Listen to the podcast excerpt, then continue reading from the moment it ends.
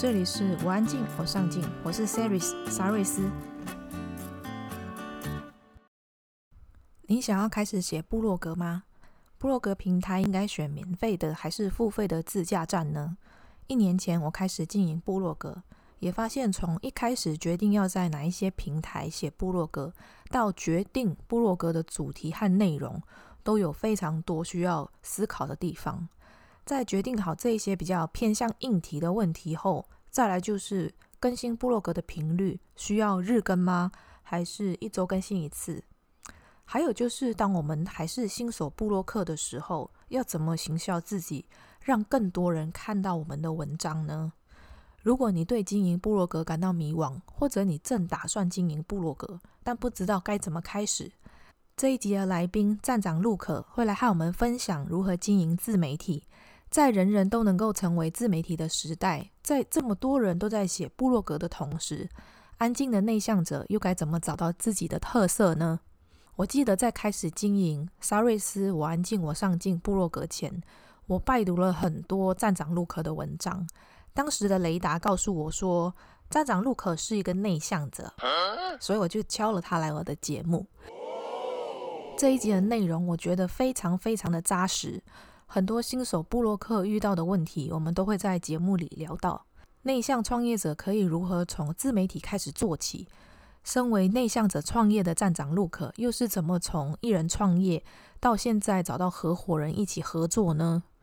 站长陆可也分享了部落客该掌握的三大 SEO 方向。在听完站长陆可的分享后，我也赶紧的检查了一遍有没有做到他说的 SEO 方向。如果你想看这一集的文字稿，请在网址上输入 c e r y s 点 c o 斜线站长陆可，或者加入我们的脸书社团“我安静我上进”。我们每周都会更新 Podcast 节目，也会在 Spotify 和 YouTube 这两个频道同时更新。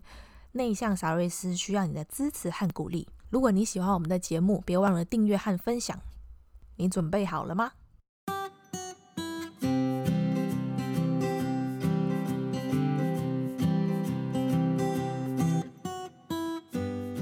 对，我是站长陆可。那我自己是一家网络公司的负责人。我大概三年多前创立我这个网络公司，一开始就是以网站架设为主，加上经营自媒体的项目，然后还有跟一些客户做深度的合作。那你为什么会就是称呼自己是站长陆可？就是陆可这个好像是你的英文名字的谐音嘛，对不对？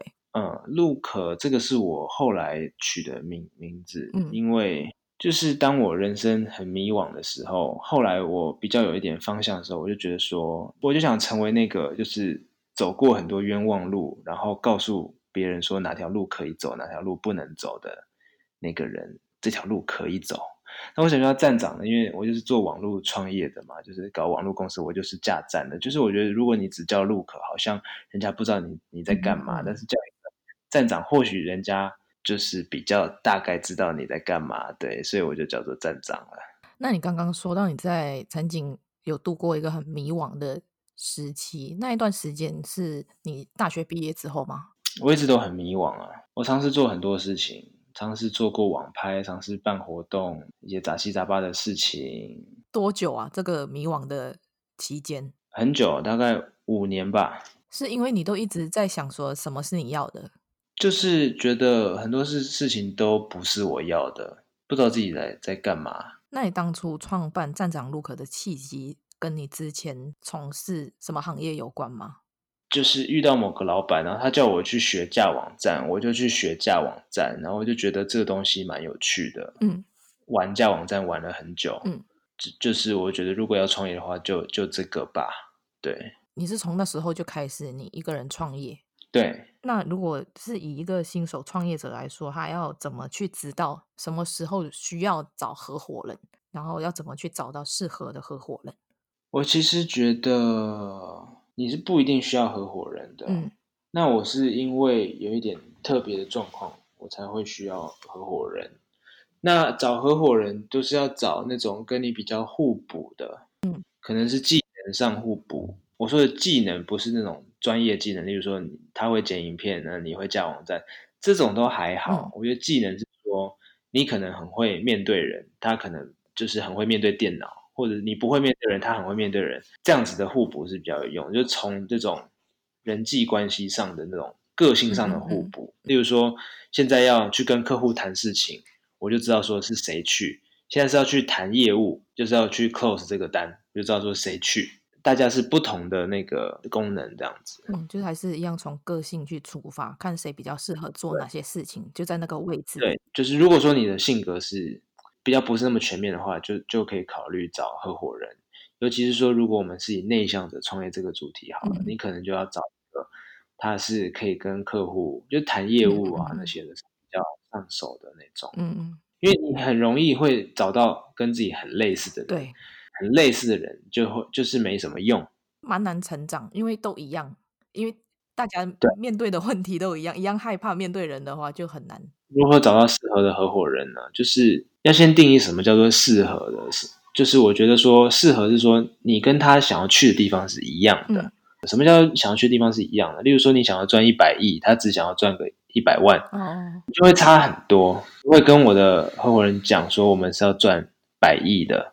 那有些人他听到这个话就觉得，啊、我我没有那么多钱，我只是赚个两千万我就要退休，就就跟你要去的地方是不一样的，你就不能让他进来。嗯，跟合伙人的性格也很重要，因为在中间创业中间会遇到很多的问题，跟各种卡关很混乱啊，然后大家很累啊，这样子，他的性格能不能就是承受这些压力，还能够持续的越挫越勇，这样子，这很重要。有些人面对这种压力，他就开始抱怨，然后开始自我怀疑。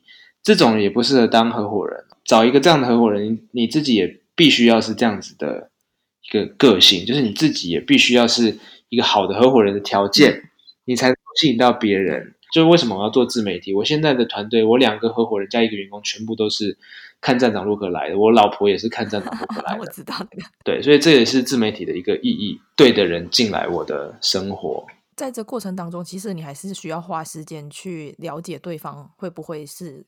你心目中认为适合的人啊，就是你要真的是有实际的接触，因为你在做自媒体的时候是有一点类似单方面，你再去去宣导你的理念，或者是你告诉别人你是一个怎么样的人，但是对方是不是你还是需要去花时间去了解。哦，这当然的，对，当然当然，我跟我合伙人也都是认识了很久了，但是都是从自媒体过来的，所以他们都是被你的个性吸引过来的。对，没错。但是呢，我们彼此功能是不太一样的，就是互补的状态。对，就是你在那个站长陆可的失控人生里面，你说到你那时候到纽约去流浪，然后你还规划了五十个主题写作，你是怎么办到的？因为我看很多国外的东西，起手式很多都是写部落格，然后用那种 email 行销这样子。写部落格，我一直都觉得还是一个蛮好的开始。我也很喜欢架网站，那我就觉得说，那就就来帮自己架一个部落格。要写，你就要先先列出几个题目来写吧。那就是就列题目啊，就是一下就列五十个，那也不是太困难的事情。就是你要你要先列出来，你才会知道说你你现在应该要先挑什么题目来写。我大概只写其中十个，其他四十个到现在都还没写，因为写写方向也会转变了，想法也会变。对，但是这个过程还是蛮好的，就整理说你你可以写的题目。刚开始要做部落格的人，要怎么知道自己是需要？呃，去付费加站还是先用免费的？付费加站，我觉得还是很推的。他一年要花的钱，你就把它想成三到三到五千块左右的。我觉得你就抓五千块，就是说这个钱对你而言是 OK 的。付费加站衍生的很多效益，我觉得都是很好的。就是如果你真的会 WordPress，你会觉得。你之后要做什么都很方便，你可以在你的部落格里面买 AdSense 的广告，各种东西，你也可以放购物车，然后做线上课程也可以，要做 Landing Page 也可以，做什么都可以，就很好了。我觉得架网站真的是改变我人生的一个很重要的关键，这样子，就是这个技术还是蛮好用的。那如果是有那个 Facebook 的粉砖，那还需要架站吗？你觉得？要看你走的路线啊，Facebook 粉专路线就是说是一种比较哈拉的路线。那架站呢，经营部落格呢，你就要写一些有点像是那种维维基百科类的那种资讯整理类的这种的文章。擅长写这种文章的话呢，就很适合做部落客。这种就是 SEO 会表现的比较好的文章，例如说你写一些呃关于什么什么的十大推荐啊等等，像这种的资讯整理类的文章啊，都很好。那它长时间呢，也都会一直产生效用，然后给你带来一些流量，给你带来一些好处啊等等的。真正愿意下苦功的人非常少，嗯，就是写文章这件事情，很多人都知道，但真正会去写的人超级无敌少。如果说你知道怎么写文章，然后肯下这个苦功的话，一定是会有回回报的。我很多的学生，他就是那个硬下心来写文章，有可能是他是卖钢琴的，有是做健身房的，写下去呢，都会发现说，你只要努力写，都还是会效益都还是很不错的。所以这是不同路线，粉砖跟部落格是不同的路线的。如果他不太会写作的话，也还是可以去写部落格嘛，就可能是短短的那一种。如果你是写写短文的话，你就不太需要自己架站了。写这种短文，例如说你是写一些电影的心得啊、读书心得的话，那不见得需要架站。有些平台像什么方格子那些也都很好，你也可以写一写，然后就去投给什么关键评论网啊那些的，变成这种专栏写手，我觉得也很好，不一定要自己架。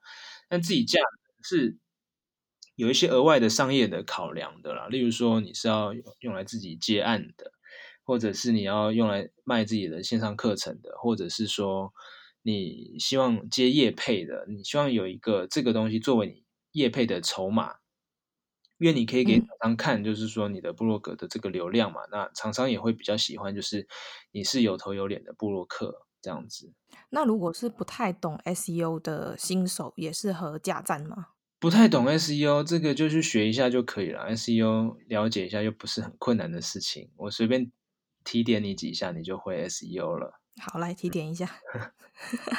SEO 就是说，你做我做任何东西都是抓一个大方向啊，大方向抓好了，那你再去抓细节。SEO 最麻烦的就是说，你如果去查 SEO 资讯，你会查到一大堆东西，然后你就不知道说哪一个重要，嗯、然后你就进入那个细节，嗯、但其实那些细节根本就还好。那你只做那些细节，没有注意到大方向的，你就会觉得很痛苦。好，大方向有几个，嗯、就是一个是你要有持续有流量进来，你要持续使用这个网站，持续经营，偶尔下点广告啊，然后偶尔分享到粉钻啊等等的，它是要有一些固定的流量的，它还是有才会好，这是第一步。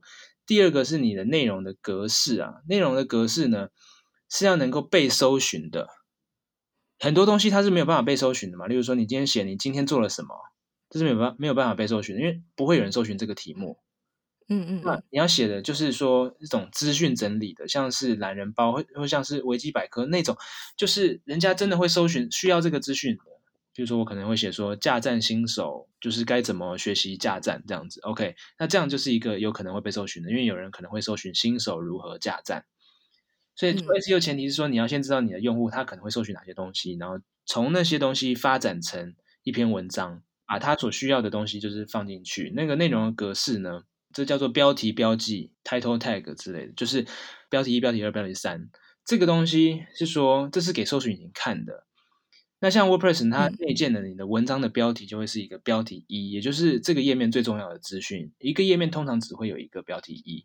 写文章的时候，你要把你的文章拆成一段一段一段一段的，然后每一段呢，就是前面就会有一个段落的标题。例如说，我做内容行销的九大步骤，那我的第一段呢，可能就是步骤一。做研究之类的，好，这个步骤一做研究呢，就会是段落标题，它的格式就是标题二。嗯，这个标题二呢是在网站的后台设定的，就是等于说我们给搜寻引擎看。说这个东西是标题二哦，然后我们的文章是很有结构的哦，这样子，在这里面呢，你会再分成标题三，基本上就分成这三层就就够了。标题一就是文章的标题，标题二就是段落标题，标题三就是段落标题。下面你如果还要再分更小标题，就是标题三，那中间就是你的你的内文文章的内容这样子。那这样子就是一个最基本的，就是一个有结构的文章。那像你刚刚说，就是可能我要写九个重点的话，那我在写小标题的时候，我把它设成标题二的话。那我这个是可以一直重复，就是在每一个小标题都把它设成标题二吗？对，没错，就是这样。哦、你的呃九大步骤，那步骤一、步骤二、步骤三全部都是标题二。嗯，那下面如果你还要再分的话，就是标题三，这是最基本，而且很顺手，就是说这不会多花你一些时间，这是很顺手做的事情。OK，那再来第三个重点呢？刚才第一个重点是是流量。就是你要有基础流量。第二个重点是说你的内容的格式，有些 SEO 的格式、文章的格式这样子，基本的最基本就是 H 一、H 二、H 三。好，第三个重点就是你的外部连接。那什么叫做外部连接？你知道什么是外外部连接吗？有有一种连接是外部连接，一种连接是反向那个内部连接。内部连接指的就是说你的文章，比如说像维基百科，你读到某个字，比如说某某某站长入口点点点点点，好，那站长入口呢，他可能就会把这个这个字呢变成一个超链接，连到他的另外一篇的页面，这样子。这个就是内部连接，就是你的网站里面的文章互联。连到我自己网站里面的文章，就是我自己的网站文章，然后延伸，我让你去阅读我另外一篇，这个就是内部连接。对，内部连接呢也挺重要的，就是会让 Google 觉得说你的内部管理做得很好，呃，就代表说你的东西是有价值的，你管理的很好了这样子。但是更重要的是外部连接，外部连接就是说别人的网站上面有你的网址，这样子，从别人的网站可以有一个连接连过来到你的网站这样子。这就是一个外部连接，嗯，有没有人这样子过来其实不重要，重要的是你的网站的网址就是出现在别人的网站上，这就很像是你的学术论文被引用，因为 Google 一开始在设计它 SEO 系统，它就是参考这个学术论文的机制，一个论文被引用的次数呢，就决定了它的价值，就是被引用次数越多，它它就越有价值嘛，所以。当你的网站网址出现在别人的网网站上面的时候呢，就是像是你的网站的内容被引用。所以如果你很多这种外部连接的话，嗯，Google 就会认为说，一定是你的网站内容很有价值，所以才会有很多网站要把你的网址收录在他们的这个网站上面嘛，这样子的。OK，所以你要去想办法增加你的外部连接数量，跟去找到很好的外部连接，你的质量跟数量都很重要。那什么叫做质量很好的外部连接呢？就是所谓的大网站，例如说你。苹果新闻网、关键评论网等等这种的大型的有流量的网站呢，如果你的网址能够出现在他们的网站上面，这个外部连接就非常有价值，你的 SEO 分数就会加很很多。那你持续的累积外部连接的时候呢，SEO 就不是一个问题，你就会发现说你你对手根本没有在做这件事情，那你就你的 SEO 就自然就做起来了。所以要投稿咯。投稿是一种，然后再来就是说 guest post，就是说，譬如说我我找你，然后哎，那个你帮我做一篇访问，或我在你的网站上面写一篇文章之类的。注注明一下，就是说像 FB 啊这种的，FB 虽然也是一个大网站，但是你分享你的网站在在 FB 上面的话，这不算是一个真正的外部连接，算是一个 social signal，就是社群信号。这个等级跟真正外部连接是差很多的。就是社群信号呢，也是有一点一点点分量，但是。外部连接还是比这种社群信号重要非常非常非常多。你要投稿的话，去投一些那那种就是你的次等的文章再去投稿。你真正最好的那种超超超长的文章，就是你花了两三天好不容易写的那种的文章呢，就是留在自己网站上面就好。为什么？次等的文章，因为有时候呢，你同样的文章内容好了，你放在自己网站上面，又放在别的大的网站上面的时候，有时候 Google 会搞不清楚到底。谁才是原作者？就是他会让那个大网站把你的东西盖过去，那反而会找不到你原本的文章。哦、oh.，那这样子的话呢，就是很简单，精华的文章，真正有搜寻价值的文章，真正你要冲 SEO 的那些文章呢，都不用投稿，放在你自己网站上面就好。哎呦，我已经投出去了。没关系，你 那个你只要对方的网站，那大网站上面有你的这个网址的话，基本上都还 OK 的。Google 呢？给他一些时间，他基本上还是能够分辨这个网站的原作是你，因为他有一个连接连回到你这边嘛。但是你要给他一些时间。三个重点，先掌握这三个重点，就是持续的经营有流量。第二个重点就是你的内容是要可被搜寻的，然后有格式呢，要有结构的。第三个就是外部连接，外部连接非常重要，你要有办法嗯获得一些外部连接。嗯那假设说他是做那个呃免费的部落格，他如果做到 SEO 的这三个重点的话，跟有付费架站的来说是有差别的吗？没有太多的差别，是一样的。只是那个网址不是自己的。对，网址不是自己的，就是你哪天呢？你如果想要发展成自己的品牌，那你的 SEO 就全部都归零。所以就是要看你你一开始的出出发点是什么。如果你只是做做小生意，然后就赚赚就是零用钱，你当然是用免费的是 OK 的。但是如果你是要做个人品牌，然后做自己的事业的话呢，那这一开始就是一种投资嘛，就是得投资在你自己的这些的，就是网域啊，那种就是网站啊这这上面。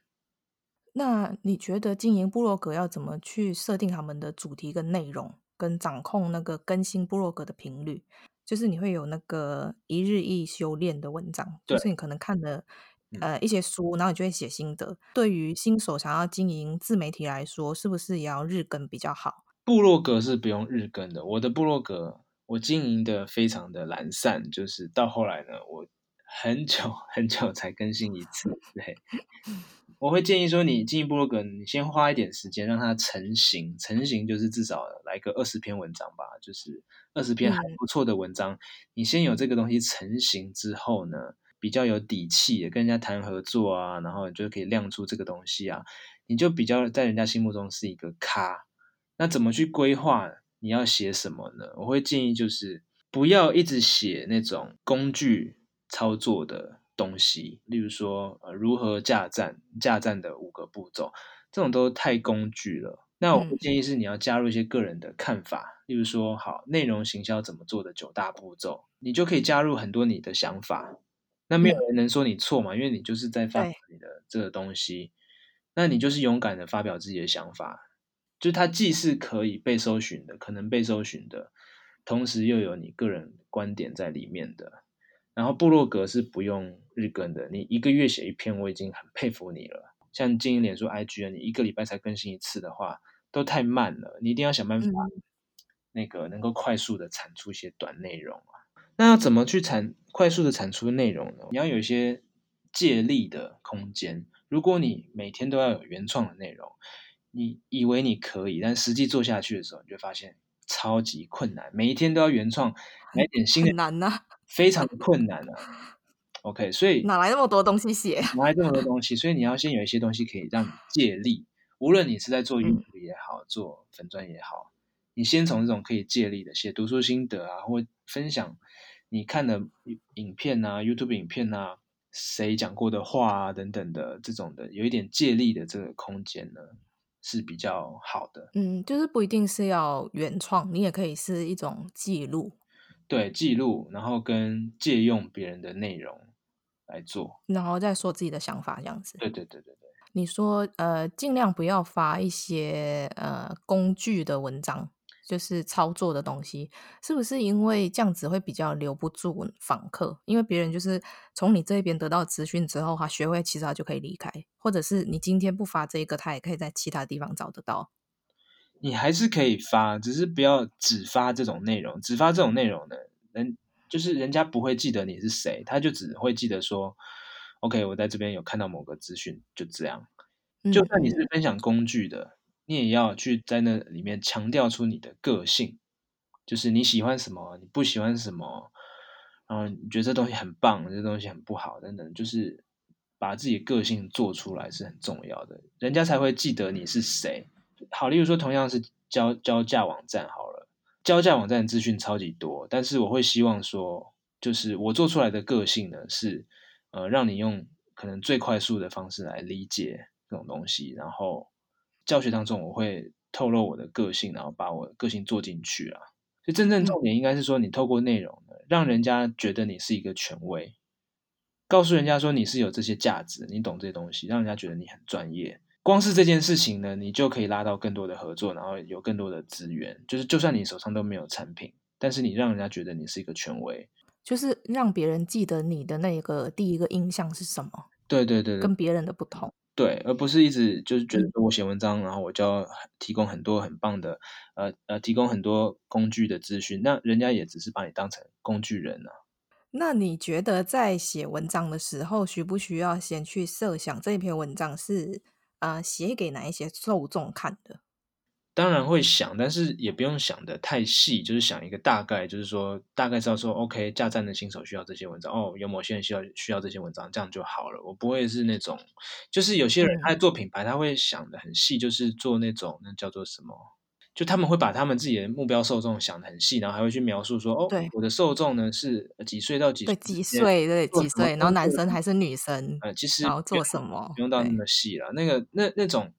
那种是在做产品设计的时候才需要这样子想，就是你要做一个很、嗯、很大规模的产品，然后要流通到通路上面，然后你要拍几百万的广告，那种你才要想的那么细，今天你是做自媒体的，你规模这么小，根本不用想那么细，先写就对了，出就对了。你你只需要一些勇气跟就是把这个做出来的执行力这样子。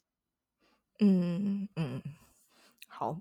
那如果在部落格去分享一些免费的资讯跟教学，会不会去担心吸引来的粉丝都只是想要呃从你这一边去获取一些免费的资源？我觉得大家来我这边拿资源都很好，我都希望大家来问我问题啊，跟我拿资源啊，学到有价值的东西，我觉得都很好的。要怎么样让人家变成铁粉？这个关键是说你提供什么样的想象给你的受众，在他们心目当中，你是一个什么样的人？我给他们的印象就只是一个普通的接案者，然后我懂呃网呃怎么架网站好了，但是我在他们心目中就是一个 freelancer，他们是不会变成铁粉的，因为。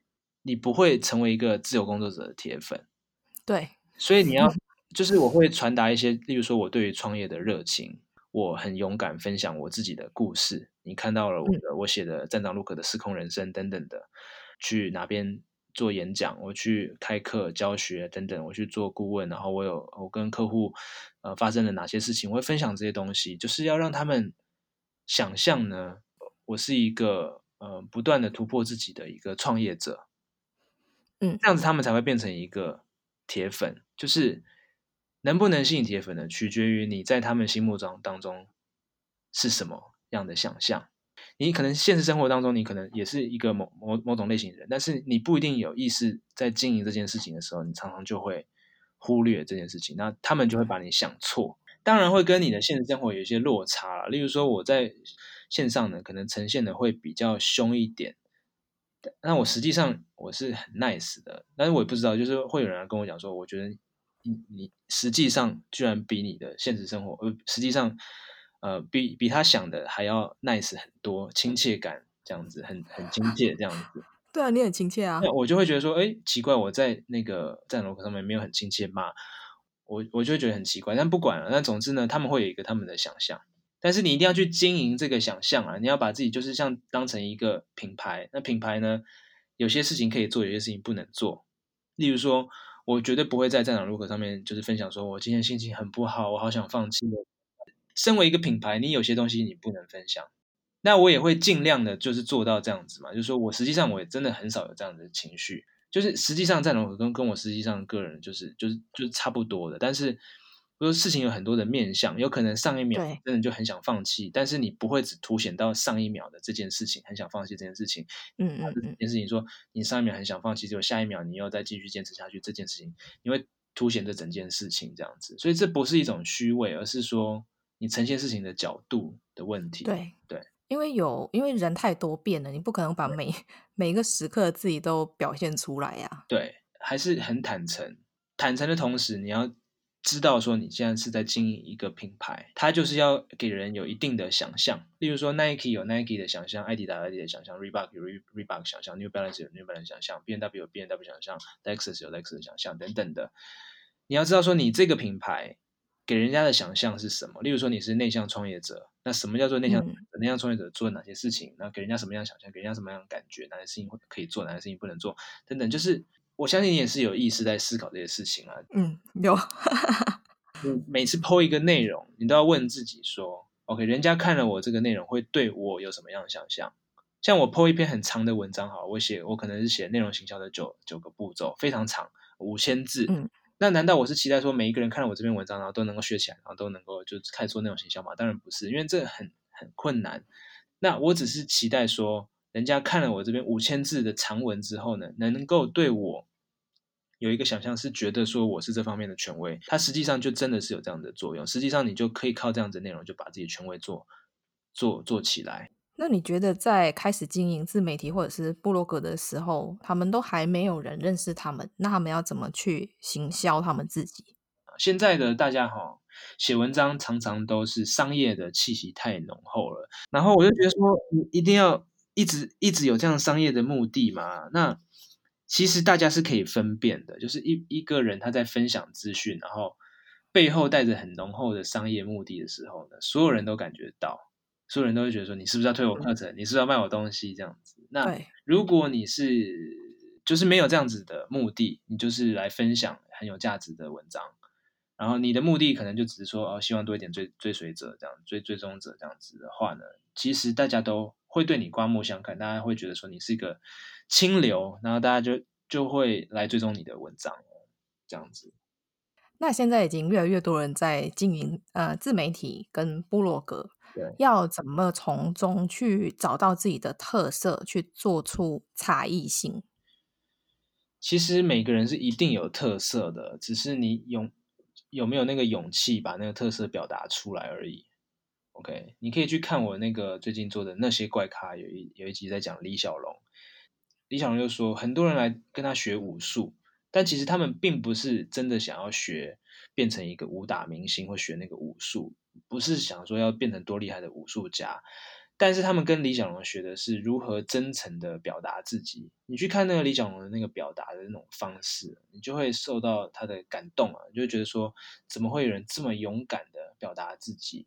看他讲话那个态度呢，你就会被激励，然后你就会觉得说，你也可以这样子，就是勇敢的表达自己，无论那个情感是可能愤怒，无论情感是就是决心等等的，你就会有有那个勇气去勇敢表达自己的时候，然后不去限制自己的时候，你就会找到自己的特色了。虽然这样讲是很励志，但是真的，我就觉得大家是缺乏那个勇气的，这是要去突破。我觉得说我自己做自媒体呢，我虽然也在分享内容，但是大概是。到了今年，我才觉得我好像真正掌握了什么叫做自己的风格，表达出来，包含像《站长路可失控人生》这个故事，好了，完整呈现我人生多么荒谬，然后我如何面对那样的问题的时候，然后把那些我过去的失败的很扯的经验这样分享出来的时候，我觉得说我的勇气的程度呢，好像又提升了一级，我真的就是又又又会让我自己能够更坦诚的表达我自己，所以。我说找到特色这件这件事情呢，不是你开始就会知道的，嗯嗯，常常就是先先先开始练习，然后不断的提升自己的勇气，不断的分享，然后勇敢去把自己特色做出来。常常缺的都都是那个勇气。像是我跟我妹，嗯、我妹是一个插画家嘛，她就她就也是有这样子的困扰，在她经营 IG 之前，她有来问我说，那她现在 IG 要走什么样的方向？因为很多的。图文插画家呢，就是也是做那种搞笑的插画，然后也都很粉丝嘛。但他就不想走图文插画，但是他又会怀疑说，是不是得走图文插画，然后才能够呃有那样子的流量？如果说我只是画我自己想画的，会不会就没有流量？我说不是这样思考的，我们先把那个你的个人的特色挖出来。那怎么挖呢？我就问他说，因为他很喜欢看连连续剧这样子，我就问他说，好，你平常都看什么剧？他就把他喜欢的剧告诉我，然后我再跟他讲说，OK，好，那这些剧呢，最让你感动的点是什么？我就听他讲，他每个剧呢，他的感动点他都可以讲讲出来。他说这个剧很感动点是什么什么什么什么什么什么，我就先记录下来。然后我就说，OK，我抓到了一个主题，就这些让你感动的东西呢，有一个共通的主题，就是他们都陷入了某种挣扎。那个主角都陷入了某种身份的纠结啊，或挣扎啊，然后在那边走不出那个内心的那种挣扎，就对了。那我就跟他讲说，好，现在就是这种挣扎，我就叫他把这个挣扎呢，还有一些周边的小主题啦，就是写下来，就贴在墙上。他就他就真的写下来，然后写很大，然后就贴在墙上。然后我就跟他讲说，你之后呢，每做一次插画，就是先看这个你的主题，然后再下去做。结果他后来就真的走出自己的风格。他就是在短时间内，他就吸引到两三万的那个 IG 的追踪者。你看他的那个粉丝呢，在下面留言的那个反应啊，就是跟图文插画搞笑那种是不一样的。图文插画那种就是来搞笑的话呢，下面粉丝就是哈哈哈，然后吐槽一下这样子。但是我妹妹她下面那些粉丝留言都是说，又又被打到了，然后这打到我好好感动，然后什么的，啊，真是感同身受这样子。OK。就是因为呢，他我们有先把他的特色挖掘出来，然后他每一次都是有意识的把最核心的这种的热情、个人最核心的情感啦，然后放进去他的这个插画，你就会做出自己的风格，你就会累积到真正会被你打到的那些粉丝。那如果像他们要找出自己的那个差异性、他们的特色的话，就是要先从他们自己喜欢的东西先下手。先把自己感动的东西先列出来，那你真的是要列出来哦，就是，嗯嗯，然后把你自己的核心主题写出来。像有一些呃，我的社员就会跟我说，因为我都会不断鼓励他们说，就是经营自媒体是内向者很好，就是你去开始创业的第一步。有一些人就会跟我说，可是写文章对他们来讲，好像是会去曝光他们最真实的那一面。但是他们就不知道怎么去拿捏那一个尺寸，是我写文章的同时，但是我又不想要太过把自己的隐私暴露在其他人的面前。我以前也是很不喜欢 po 文的，但是当我就是人生被打趴之后，我人生已经没有什么过不了，是吧？我就没再怕了，我就觉得说，因为在那个当下呢，我就觉得说。我一度都觉得说，我人生玩完了，然后我真的就是搞砸了，我真的失败了，我真的要 GG 了这样子。我这辈子打从心里这样想，然后我就觉得说我真的很后悔，很后悔很多事情，就是那就像是死过一次这样子。就是我就我才意识到，原来我有这么后悔，我很多事情没有去做，很多嗯，就是该提起勇气去做的事情我没有去做，你知道吗？所以后来呢，我就再也不怕了。你还是会怕，但是一想到这种你已经死过一次，然后丢脸丢这么大的，就是就没什么好怕了。然后就会去做那种不让自己后悔的事情了。当你意识到说你其实真的很想做那件事情，然后你不做会后悔的时候呢，嗯、你就可以摆脱那些恐惧了。是因为他们还没有走到那一步，还没有这样子的经验，还没有足够的这样子的后悔。就是那些恐惧肯定都是可以克服的。就是所谓的恐惧，就是说，当你要解决一个东西恐惧的方法，就是你面临更大的恐惧之后，你就觉得原本的那种小恐，那个恐惧就已经太小了，你就不会去思考那些问题了。例如说，你可能觉得说，哦，发贴文就是说我不敢那个就是曝光啊，等等的，可能别人会有意见呐、啊，来呛我啊，等等的，会有黑粉啊什么。嗯，那当你断了一只手之后，你就会觉得说，哦，就是我这手断了怎么办？好好难过。然后现在的那 po 文的这种的被批评的这种的恐惧，就觉得说太小了。嗯，对，所以那都是一种相对的啦，就是说他还要，这可能就是一个过程嘛，就是走一走呢，他可能就是会练习练习到，就是如何把自己的。勇气拿出来也是，就是也许他想要做这件事情，其实并没有是真正他这么热情想要做的，就是不足以有那个动力让他想要去克服他害怕的东西。对，嗯嗯。那你觉得自媒体呃，在什么时候需要去产出他们自己的产品？我觉得可以先从接案开始。如果你真的对产品一点想法都没有的话，可以先从这个东西开始。那有时候呢，你也不用把自己的获利的这个路线呢想那么清楚，你只要先不要死掉就好了。例如说，你可能还有正职的话呢，嗯，要先不要让自己死掉就好。但是你做自媒体呢，你真的把你的个性做出来的时候，然后很勇敢站出来的时候呢，机会就会来了。那些机会都是很不错的机会。那除了他们来找我之外，我也就是你不可能在外面找到那种机会。但是你成为一个自媒体，勇敢站出来之后呢，你就是会收到这些机会，那我我个人就是我觉得这样蛮好的，所以我都跟我团团队讲，就是说我们是现在手上有这些球，但是我们一旦站出去呢，肯定是会有来更多的球给我们打，那我们就是挑我们要打的球去打，嗯，这样子。那你那时候是怎么呃什么时机点让你决定你要去推出课程？课程推出课程是一直都都有在酝酿啦，问题是说要推出什么样的课程这样子。就是说推出课程，我也觉得说不是什么太了不起的事情，它就是你的收入的来源之一，也不代表说这个课程，然后你很红，然后你就可以赚大钱。我觉得也不不一定是这样子，就是路上肯定都是很困难的。所以对我而言，我就是一直都很想要，就是推出一个我自己风格的教我认为重要的东西的课程啦。嗯，对。然后我后来推出的课程叫做 Power 漏斗学，那这个课程呢，就是。经历在在我就是经过跟很多中小企业互动啊，跟很多人聊行销啊之后呢，我才会知道说他们的卡关的点在哪里，他们观念有问题的地方是在哪边，然后整理出来变成一个这个课程。对，那主要就是说探讨两个方向，一个是 power，一个是漏斗。power 就是指说有些的行销的内容，有些人的内容，有些人的行销素材呢，它就是可以打到别人的。例如说我写一篇贴文。我知道说怎么样写可以打到我的受众，他们看了就会很有感，他们就会觉得就是心里就是被震撼这样子。OK，告诉你说要这样写，那很多人他写出来的东西就是打不到人，然后出来那个东西就是没有力，然后大家就会就是就是没什么人理他这样子。那这个就是有 power 跟没 power 的差别，就是他有没有他能不能打得到人，就是这是一个技术啦，像是一个业务啊，他在卖东西好了。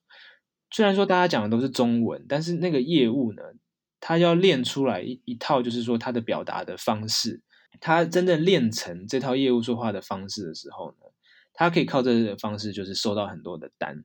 做行销呢，在网络上讲话呢，也是需要有一套的语言的模式，就是一套讲话的那种方式啊，就是你会不会，你能不能抓到这种的格式，就是在网络上讲话的一种格式，然后真的。能够打到别人，在探讨的是这个 power 这件事情。另外一个探讨的就是漏斗这件事。漏漏斗指的是销售漏斗，就是从一个整体的观点来来规划，说你的销售流程应该是什么样子的。因为很多人他们在网络上做呢，他们只想到说我 po 这个文触及是多少，然后就会要求员工说你这个文触及怎么这么差，然后现在赶快就是换个东西，然后我们想办法提升触及。他们只看到。这一个点，这样他们只看到这个触及，他们是没有那种就是整个销售漏斗的观念的，所以我就是要让大家知道说，你要怎么去规划整个销售漏斗，然后怎么去规划你的广告的布局，从广广告的渠道当中去打造你的布局，那怎么去让人走进你的漏斗，我会去定义这件事情，然后讲这些事情，所以这个就变成泡漏斗学。那当我做出来的时候，我就会觉得说，终于我做出来一个呃，在市场上是一个相当特别的一个课程。所以你的课程会比较适合中小企业吗？呃，适合想要翻身的人，就是我的课程都是想要来教我跟我同类型的人的，就是想要翻身、想要那个走出自己路的人。中小企业当然也可以，大企业当然也可以，嗯、都可以，大家都可以学到东西，但是主要。最有价值的地方都是给那个，就是说想要翻身的人，他会从我这个课程当中比较能抓出来说，他应该要怎么做才能够翻身。那像我在你的部落格那边，你都会写说欢迎大家去分享你的文章，就是只要去注明出处就可以了。对，为什么你会愿意去让就是其他平台去分享你的文章？因为很多人都会。我看到的啦，我我所观察到的，很多人都会觉得说，我那么辛苦去产出一篇文章，他们需要来分享我的文章，是不是需要先支付我一些稿费或者是什么的？但是我却看到你是很很大方的去愿意让其他平台去分享你的文章，可以跟我们说说你的想法吗？嗯、好，你知道女人迷这个平台吗？我就是说那件事情。因因为我 因为我那个老婆呢，她也是在我鼓励之下，她有去女人迷那个写专栏，嗯，她也是没有拿稿费的。然后，前阵子就是说，女人迷就是起了这个稿费的风波，就是有人说什么女人迷他们没有在发稿费啊等等。那不管，总之呢，就很多人他就是为这个女人迷对有些人没有发稿费这件事情打抱不平，就说你怎么可以不发稿费这样子。那我就会觉得说，这是一个自由的市场，就是你要稿费，你可以去跟女人迷要，他也是有在发稿费啊。对，你不要稿费的话，他他当然他没有主动给你，我觉得也很正常啊。就是因为你没有问嘛，那他就觉得说，OK，那你就是来这边 po 文，那也很正常，你就 po 文，我就让你有这个地方 po 文啊，这样就是一个自由的市场啊。总之呢，我不认为说 Po 文就一定要收稿费。我个人反而认为说，你如果是要靠稿费讨生活，那是相当悲惨的一件事情，真的，相当可怜的一件事情。就一个字两块的稿费已经算很多了吧？但是我都觉得一个字两块，我都觉得那个生活就是很悲惨。所以我个人本来就没有想要靠稿费就是过生活。嗯、那为什么会在我的网站上面说你可以随意分享呢？因为我认为外部连接是很重要的啦，所以那时候只是用这个方法来冲外部连接。但是后来，嗯，后来我对于外部连接的做法有点改变，就是说，就是说比较差的文章你再让别人分享，比较好的文章就是那种你呕心沥血之作的，你可以不用这样子让人家分享，这样子，对，你是可以这样子。但我个人是真的就就还好。对，我就是我就是没有在怕分享的，我都觉得说人家是看到我的文章，看到了那些点被我的点打到之后，他自己会来找我的。就是说我有上过 G GQ 杂志嘛，那是 GQ 的副总编辑给我专访哦，他把我约出来给我做专访哦，还把我跟林之晨跟吴明义，就他最喜欢小说家林之晨是一个那个嘛，就是 Apple 的创办人，就是很大咖的，他把我跟这两个人放在一起，变成三个人一起的一个专访哦。GQ 的副副总编辑，那个在网络上面做做功课，他是在搜寻就是关于成品老板过世的一篇，就是这个这个事情的功课这样子。结果他就看到我的文章，然后他看到我文章之后，他就觉得说这个人蛮有意思的，然后就找到我，然后就那个把我约出来。那他在哪边看到我文文章呢？是我投稿到科技报局吧，或者是哪一个媒体我忘了。然后他就在那边看到别人的平台上面看到。但是因为我写的还不错，然后他就写的很有特色吧，然后他就是我的论点很有特色了，然后就把我找出来。所以你永远不知道说在别人平台上面会发生什么事情，那真的不用说那么介意说一定要在自己的平台上面，就是我找出自己的特色，勇敢表达，真的是比较重要的东西啊。对，其实我有在那个女人迷上面有一个专栏啊，收到他们邀请去当专栏作者的时候，其实我也知道是没有稿费的。但是我完全也没有就就是说挣扎什么，因为我觉得这这一个就是一个鱼帮水，水帮鱼的世界。对啊，那他们需要我的文章，而我的文章同时也需要曝光，所以我就觉得就还好，就是没有太看重稿费这件事，因为我也不需要等那稿费开饭啊。对，所以我觉得那个 那那个事件，就是说有些人有某个人带头出来，就是在呛女人迷说，对，我都觉得那个发言就很无聊。但是我发现大家都很为这件事情打抱不平，哎，就是靠稿费吃饭的人真的很多，哎，就是我非常讶异。那件事情我也在想，我我就有在想了一下，说，所以我没有要稿费是我不正常吗？对，我都觉得说，哇，这世界跟我想的不太一样。但是我还是认为说，就是没有在靠稿费的啦，就是靠稿费呢，太真的是太太悲惨了。一定是你一定是要想出别的办法来增加收入啦。那好，最后一个问题。对你来说，什么是上进心？上进心就是你要相信，说你现在距离你完全的百分之百发挥你的潜力呢，还非常遥远。可能现在就是十趴、五趴，甚至是两三趴这样子的。那你的潜力呢是非常非常深的。然后呢，你不断的去突破自己，把自己放到一些你很害怕的那些场景里面去。这个是我认为就是呃。我心里面的上进心啊，就是说你不断的去挑战自己害怕的事情，然后不断的去挑战说怎么样让自己更坦诚，然后更勇于分享，就是去挑战那些害怕的事情。例如说，我最近我们最近在办那个大型的活动，就是叫做修炼者论坛，这是一个上百人的活动。那我虽然有在上百人的活动里面当讲讲者，但是我没有自己办过，也会担心说，要是我票卖不出去怎么样？怎么怎么办？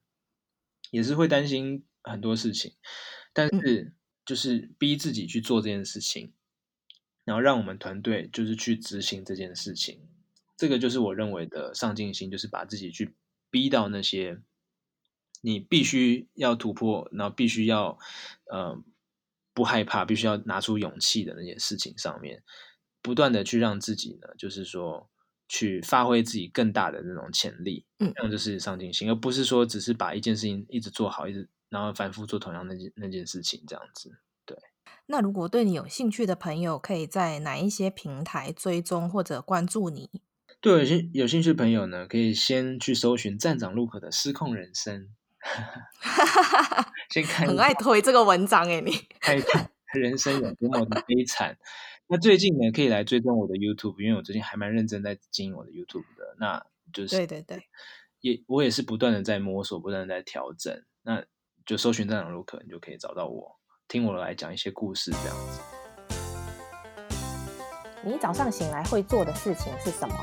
我最近早上醒来呢，特别喜欢去冲一个热水澡。早上醒来常常需要花一两个小时，我才会清醒。早上洗澡，发现是蛮有帮助的，甚至那个效果甚至比喝咖啡还还要好。我通常如果别人要跟我说他想要醒的话，我就会帮他赏他两巴掌。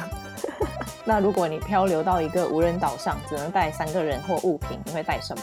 就是带我老婆吧，因为她就可以帮我，就是打理一些事情啊，带带我的员工，带我的伙伴。我们就还可以在无人岛上创业。那从现在开始，你以后只能吃一种食物，你会选择吃什么？洛梨，因为洛梨它的营养价值很高，而且洛梨是我最喜欢的食物。